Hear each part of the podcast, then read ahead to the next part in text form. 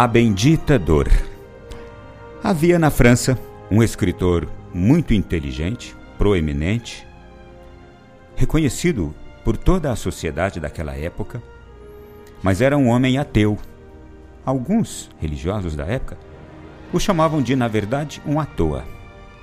Ele escrevia livros terríveis contra a fé católica e escrevia inclusive outros pornográficos, para aquela época, eram coisas abomináveis. Um dia aquele homem foi internado num hospital de sua cidade. Os melhores médicos foram chamados para assisti-lo. Ele era realmente famoso. E os médicos chamaram sua esposa logo depois de atendê-lo. Disseram a ela: Senhora, o estado de saúde de seu marido não tem jeito. A ciência médica não tem mais o que fazer. E ela então, naquela hora, sentou-se na cama com o marido e lhe contou o que os médicos tinham acabado de lhe dizer. E olhando bem para ele, ela então pediu ao marido: Meu bem, eu sei o que você pensa, mas me atenda a este pedido. Vamos juntos rezar a Deus pela sua saúde. E o homem respondeu para a esposa: você sabe, eu não creio em Deus. Como é que eu posso pedir saúde a Ele? Mas a esposa insistiu novamente e disse: Peça a si mesmo. E ele, somente para satisfazer a esposa, mas devido ao seu estado de fragilidade, não resistindo, rezou com ela, dizendo assim: Meu Deus, eu não creio que você existe mas se é verdade que você existe, me cure. No outro dia, aquele homem amanheceu completamente curado. A esposa mandou chamar os médicos. Os médicos não souberam o que dizer a ela, porque o estado de ânimo do homem era perfeito, ele estava realmente curado. E agora, vendo-se curado, aquele homem então Pediu que a esposa ficasse sozinha no quarto com ele, naquele hospital ainda.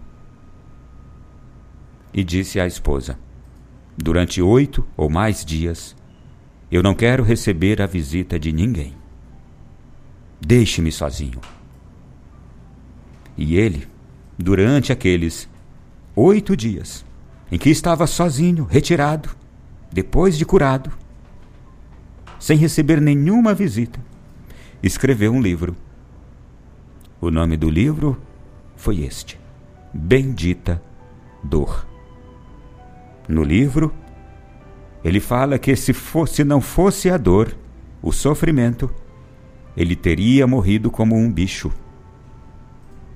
Mas, por causa da dor, acreditou em Deus e agora ia viver como filho de Deus e um dia morrer com Deus e com Deus viver para sempre.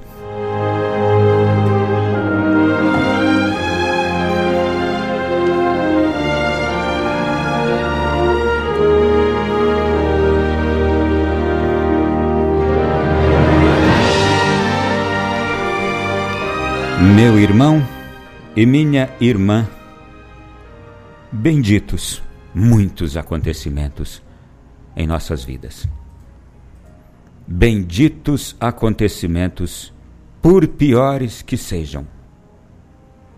Bendita morte. Bendita escolha mal feita no relacionamento. Benditos acontecimentos indesejáveis que vieram à, nossa vida quando éramos jovens. Bendito filho, filha que veio sem ser programado. Bendito relacionamento que não deu certo. E por que estou dizendo assim e dessa forma? Mas que, sobre cada um agora desses acontecimentos, e especialmente este que veio à sua mente, mas que a partir da hora em que você se deu conta do erro em que você estava, do erro que você cometeu, daquilo que você viveu sem Deus, a partir da hora em que você se deu conta, bendito aquele fato. Porque a partir dele e do sofrimento que ele lhe trouxe, das consequências dolorosas que ele lhe trouxe, você pôde enxergar a Deus. Vamos louvar a Deus e pedir ao Senhor que apague do coração as marcas, as marcas de dor, de sofrimento, de escolhas ruins que você fez, de decisões erradas que você tomou, de vivências más que você viveu. Que o Senhor apague agora as marcas de tudo isso mas louve ao Senhor porque você passou por tudo isso e você está hoje, agora, aí, está vivo, está viva, podendo reescrever uma nova história. E essa nova história é exatamente como a desse escritor francês.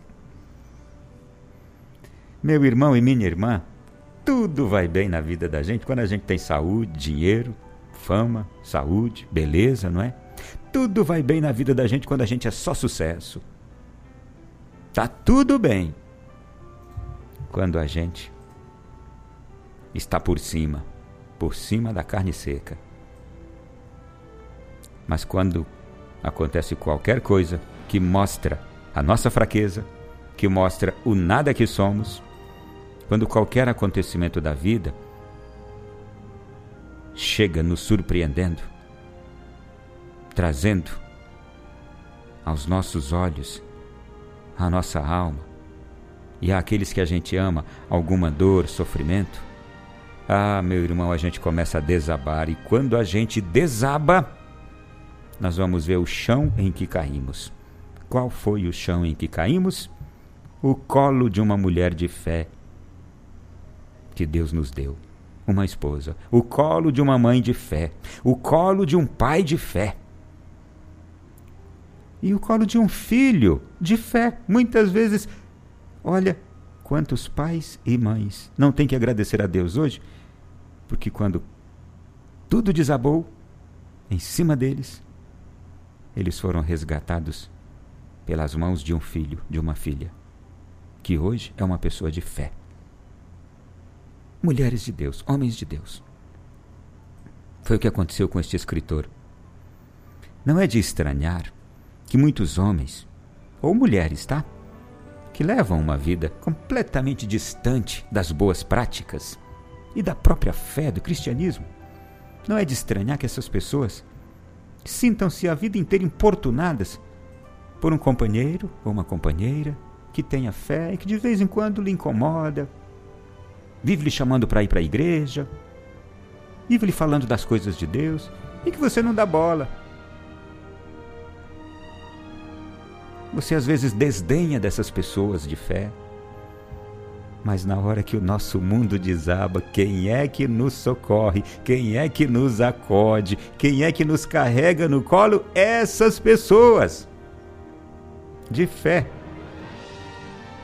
Não é raro encontrar essas experiências. Em quase todas as nossas famílias, a gente as tem. Ah, se tem. Este homem que se dizia ateu é que era um homem muito bem sucedido, de fama, onde chegava todo mundo ali, é, o cumprimentava, o abraçava, o reverenciava. Ah, era aquele ufanismo. Este homem, até perder a saúde, era um. Na hora que ele chegou diante dos senhores médicos, diante de um diagnóstico terrível e iminente, Iminente quer dizer o quê? Que está para acontecer, inevitável. Quando ele chegou diante desse diagnóstico, nada mais lhe restava. A não ser o quê? A fé, aquilo que ele passou a vida abandonando. E foi justamente a fé que lhe foi ofertada. E por quem? Por alguém que talvez tenha passado a vida inteira sendo desdenhada, zombada, humilhada por ser alguém de fé. Não é? Essa pessoa, nesta hora, foi quem valeu para este homem que já tinha ali um diagnóstico inevitável, iminente: morte. Quantos de nós agora estamos bem? Não precisamos de nada ou de ninguém, é o que pensamos, não é? Dependemos só de nós, é o que pensamos. Dependemos só do nosso bom emprego, do nosso bom salário, dos nossos bens, que são bem avantajados que nos dão uma certa segurança. Quantos de nós que estamos bem hoje porque nos sentimos seguros com as seguranças humanas? E que bastaria um diagnóstico para o nosso mundo cair, desabar. E quando este nosso mundo de seguranças humanas cai, o que que nos resta? Nada. A não ser um tal de Deus e pessoas que o carregam em seu coração. Eu louvo a Deus hoje porque a fé não pode desaparecer, gente, da terra.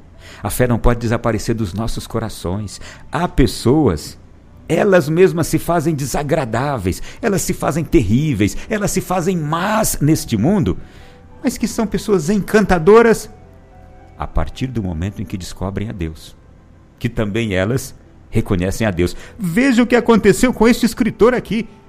Eu imagino, era um homem abominável, um prepotente, eu imagino.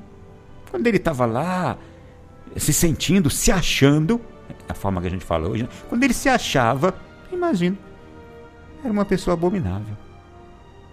Que devia fazer por causa dos outros, ele se achava o tal. Mas veja no que este homem se transforma a partir da experiência dele com Deus, porque existia alguém com o coração cheio de Deus ao lado dele. Tem que ter alguém, gente, perto de nós com o coração cheio de Deus. Ou nós temos que ser alguém cheio de Deus para estar perto dessas pessoas na hora em que elas tiverem o seu mundo desabado. Você conhece alguém assim? Eu conheço alguém assim. Que está lá hoje, em cima de um pedestal, cheia de brilhos, A gente olha para ela, muitos até invejam a vida dela, porque ela tem tudo, até dinheiro. E eu me lembro aqui agora de um santo que tem disse que, que, que disse que gente, tem gente que é tão pobre, tão pobre, tão pobre, que só tem dinheiro. Então tem por aí assim também. Um monte de gente nesse mundo tão pobre, tão pobre, tão pobre, que só tem dinheiro. Que só tem fama. Só tem jeito de que é feliz, de que é bem sucedido, de que é isso, de que é aquilo outro. Pois bem, veja no que este homem se transformou. Ele mesmo teve a sua consciência tocada por Deus e depois de oito dias, num retiro solitário, ele volta com um livro escrito, porque ele era escritor, era o dom que Deus tinha dado para ele, o talento. E aqui eu fico pensando hoje, quantos artistas, quantos cantores, meu Deus, quantos homens e mulheres de tantos dons, escritores que estão por aí a serviço o que somente dessa vida frágil do mundo? E que se conhecerem a Deus, vão colocar este dom, este talento a serviço como fez aqui este homem. E escreve o livro Bendita Dor, falando que se não fosse a dor, se não fosse o sofrimento, ele teria morrido como um bicho. Meu irmão, minha irmã, não há melhor reconhecimento da beleza de Deus do que essa aqui. Se não fosse a minha dor, o meu sofrimento, a ameaça de morte que eu passei, eu teria morrido como um bicho. E por causa da dor, acreditei em Deus e agora vou viver como filho de Deus e um dia morrer com Deus e com Deus ficar para sempre. Eu queria me lembrar muito de uma frase que a minha esposa me disse hoje de manhã. A gente estava no café da manhã partilhando sobre as coisas do céu. E aí eu e ela conversando, veio ali uma frase à mente. Eu falei, puxa, eu vou usar no programa hoje. Ela deve lembrar se me passar já já. Mas agora eu queria usar porque eu imagino que ela ia se encaixar perfeitamente agora com isto aqui. Com Deus é que nós vamos ficar para sempre. Eu não vou ficar para sempre naquele chão daquele cemitério. Eu não vou ficar para sempre debaixo da terra. Eu vou ficar para sempre com Deus. E é isso que nós precisamos descobrir. O homem de hoje precisa descobrir isso. Nós aqui vamos viver com Deus para viver melhor, experimentarmos toda a beleza, toda a riqueza que Deus nos dá nesta vida. Nós vamos, portanto, viver como filhos de Deus para morrer com Ele, porque se eu morrer sem Ele, eu vou perder tudo aqui, inclusive tudo aqui que eu já tive aqui neste mundo com Ele, eu vou perder se eu morrer sem Ele. Mas se eu morrer com Ele, eu vou receber a herança de viver para sempre ao lado dele. E não há melhor herança que essa. Não há melhor riqueza que esta. Há muitas riquezas que a gente pode ter, mas nenhuma vai superar. Há muitos bens que a gente pode ter, mas não há nenhum que supere a herança que está no céu nos esperando. A riqueza que eu tenho guardada, a, a minha poupança, a minha poupança lá no céu.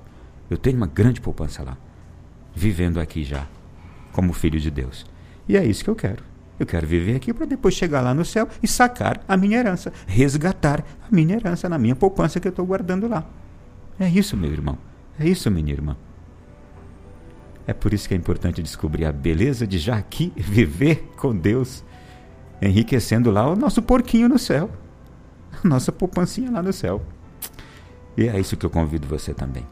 Seja muito bem-vindo, muito bem-vinda. Começa assim o nosso programa de hoje.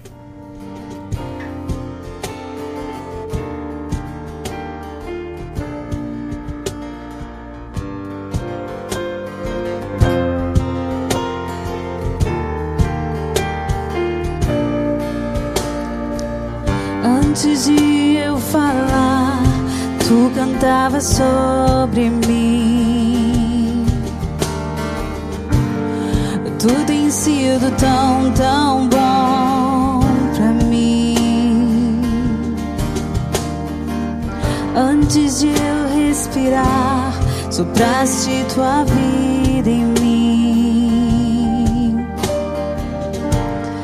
Tudo tem sido tão, tão bom.